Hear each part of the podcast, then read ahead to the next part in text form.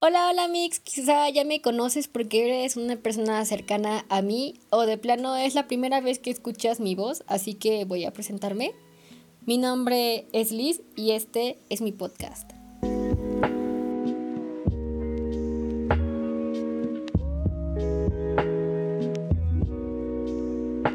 Díganme, ¿cómo se encuentran en estos momentos? Espero que cool. Hoy pues hablaremos de un tema que es bastante controversial en los tiempos de ahora y más con la etapa de la adolescencia. Las famosas relaciones tóxicas, o como diría mi novio, la etapa Chernobyl por la cual la mayoría de todos nosotros hemos pasado. Así que agarra tus palomitas o algo para comer porque el chisme se va a poner bueno.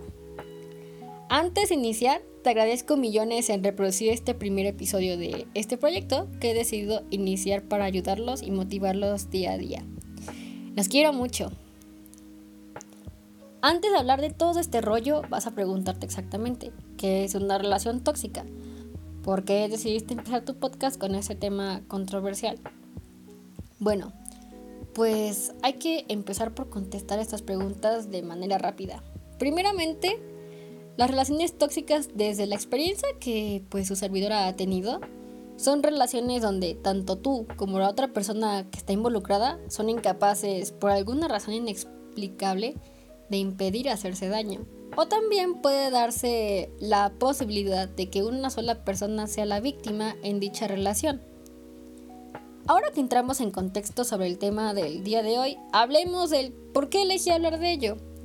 Bueno, Decidí tocar ese tema por dos razones principales. La primera es la baja autoestima que este tipo de relaciones trae. Cosa que es cero cool y la mayoría de nosotros lo sabemos porque pues nos afecta mentalmente e incluso nos aísla de muchísimas cosas, como lo son nuestros amigos, la familia, nuestros hobbies o incluso de nosotros mismos. Y la segunda razón es el temor al mundo. Y me refiero a temor al mundo cuando pensamos que todo será un asco después de pasar por dicha etapa. Ahora sí, pasemos al chisme, moraleja, chisme, mm, no sé cómo lo vayas a tomar realmente del episodio de hoy.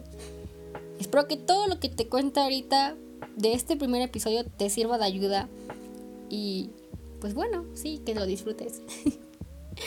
Ahora sí, recuerdo que no hace mucho tiempo, como hace dos años para ser exacta, tuve una relación con una persona. Mm, vamos a ponerle pollito. Amo los pollitos, déjenme en paz. que al igual que muchos de ustedes, al inicio la pintaba de color de rosa, de unicornios y vómito de pantas multicolor. Sí, hasta ese grado me la imaginaba. Todo era súper genial en los primeros meses, mucha miel y amor y bla bla bla bla bla. Liz, entonces era tan genial como dices, ¿qué fue lo que ocurrió?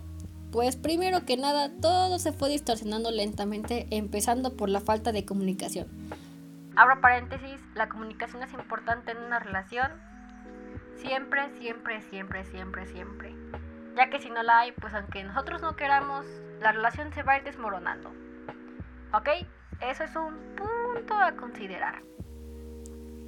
Además de que, pues surgió la pérdida de confianza fue la cereza que decoró ese pastel llamado tragedia.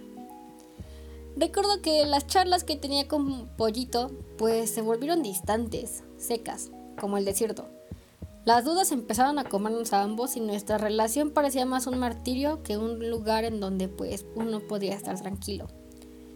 Recuerdo que pues esa relación también se tornó como un bucle o un cuento, no sé, un cuento de nunca acabar. No sé cómo quieras tomarlo.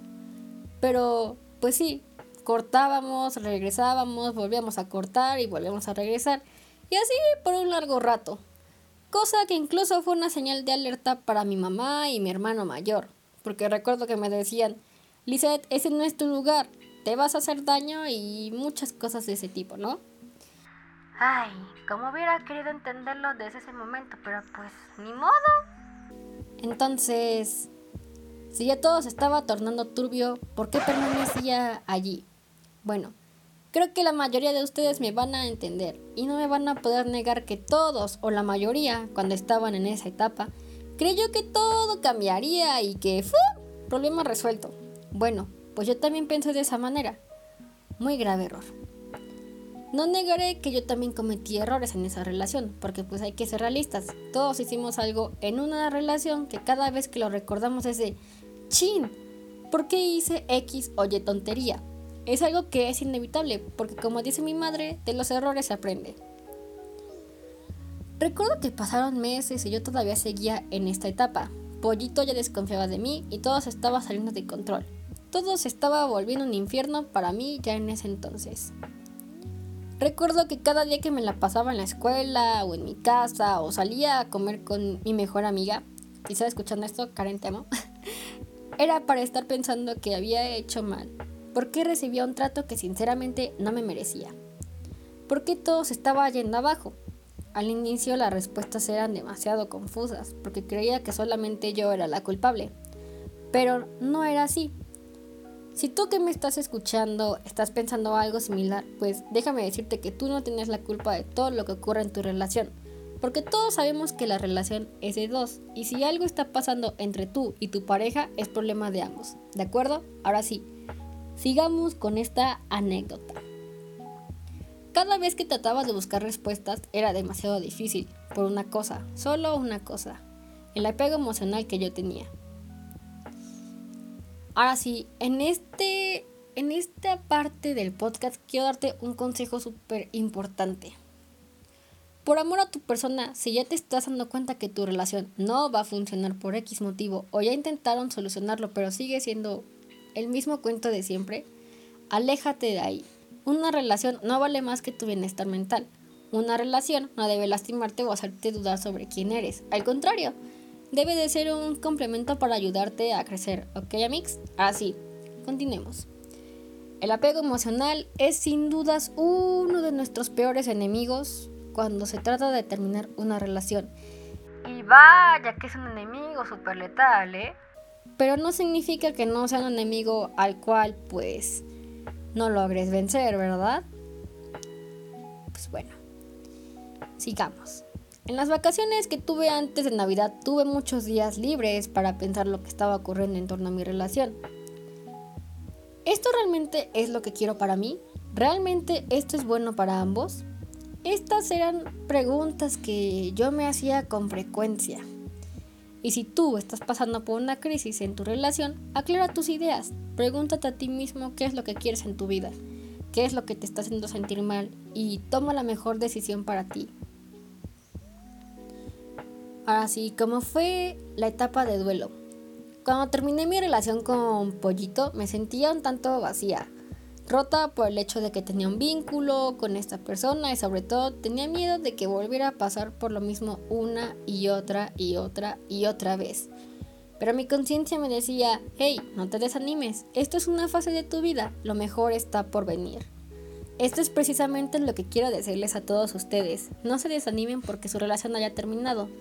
Es una fase difícil, lo sé, pero tú vales muchísimo y eres genial, aunque algunos factores te hagan creer lo contrario. Hay una frase que aplico para recordarme que yo debo ser la primera prioridad en mi vida y hoy quiero compartírselas. Trátate como un libro de edición limitada, porque eres alguien único y eso nadie te lo puede quitar.